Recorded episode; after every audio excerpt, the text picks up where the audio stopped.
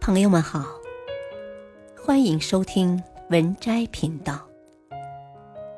本期分享的文章是：别人怎么对你，都是你教的。我们在看待一段出问题的关系的时候，总会下意识的判断谁对谁错，谁有错在先，谁是一味付出，最终却被辜负。然而，深入一段关系越久，对错就越难说得清。心理咨询师黄启团有一本书叫《别人怎么对你，都是你教的》，他写道。任何一段糟糕的关系，必有你一份功劳。别人怎么对你，都是你教的，适用于任何关系。我们都在无意识中教会了别人如何对待自己，有人教会别人尊重自己，有人教会别人如何爱自己。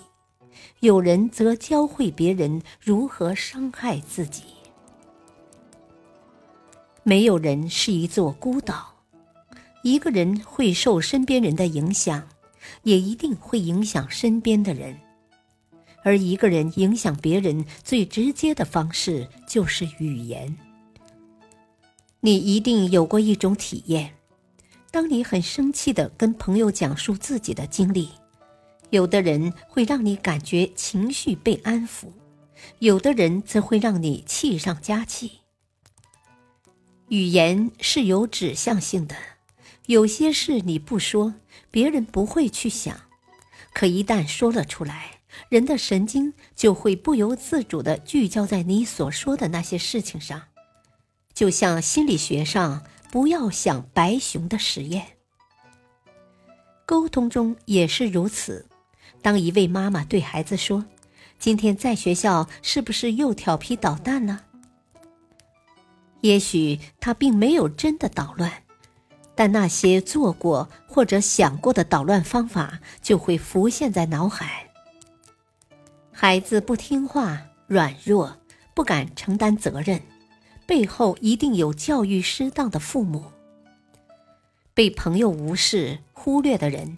一定有很多时候不敢站出来发表自己的主见，不被同事尊重，当软柿子捏的人，也一定给了别人一次次得寸进尺的机会。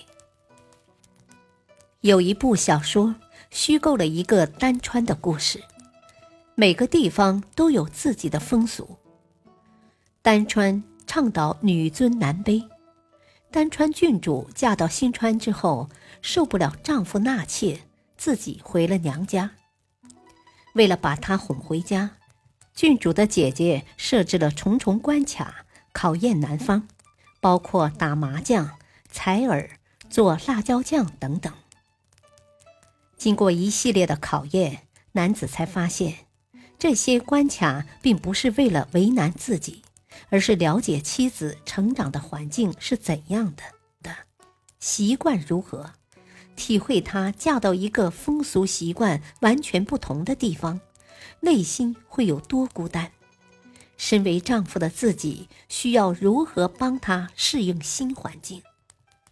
当然，我们会碰到很多喜欢自己、欣赏自己的人，也会碰到一些厌恶自己、批评自己的人。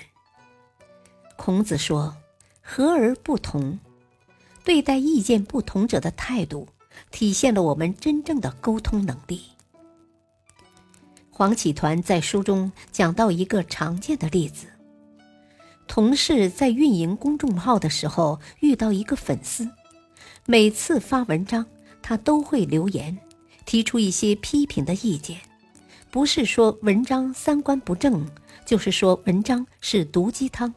会误导人、害人。一气之下，同事把这位粉丝拉黑了。每个人都会站在不同的立场、不同的角度看待你的言行。立场和角度不同，也就决定了得出的结论不同。在表达不同意见的时候，并不是每个人都能做到孔子和而不同的境界。缺乏教养的人，就很容易把不同意见表达为一种攻击。感谢收听，下期继续播讲本篇文章。敬请收听，再会。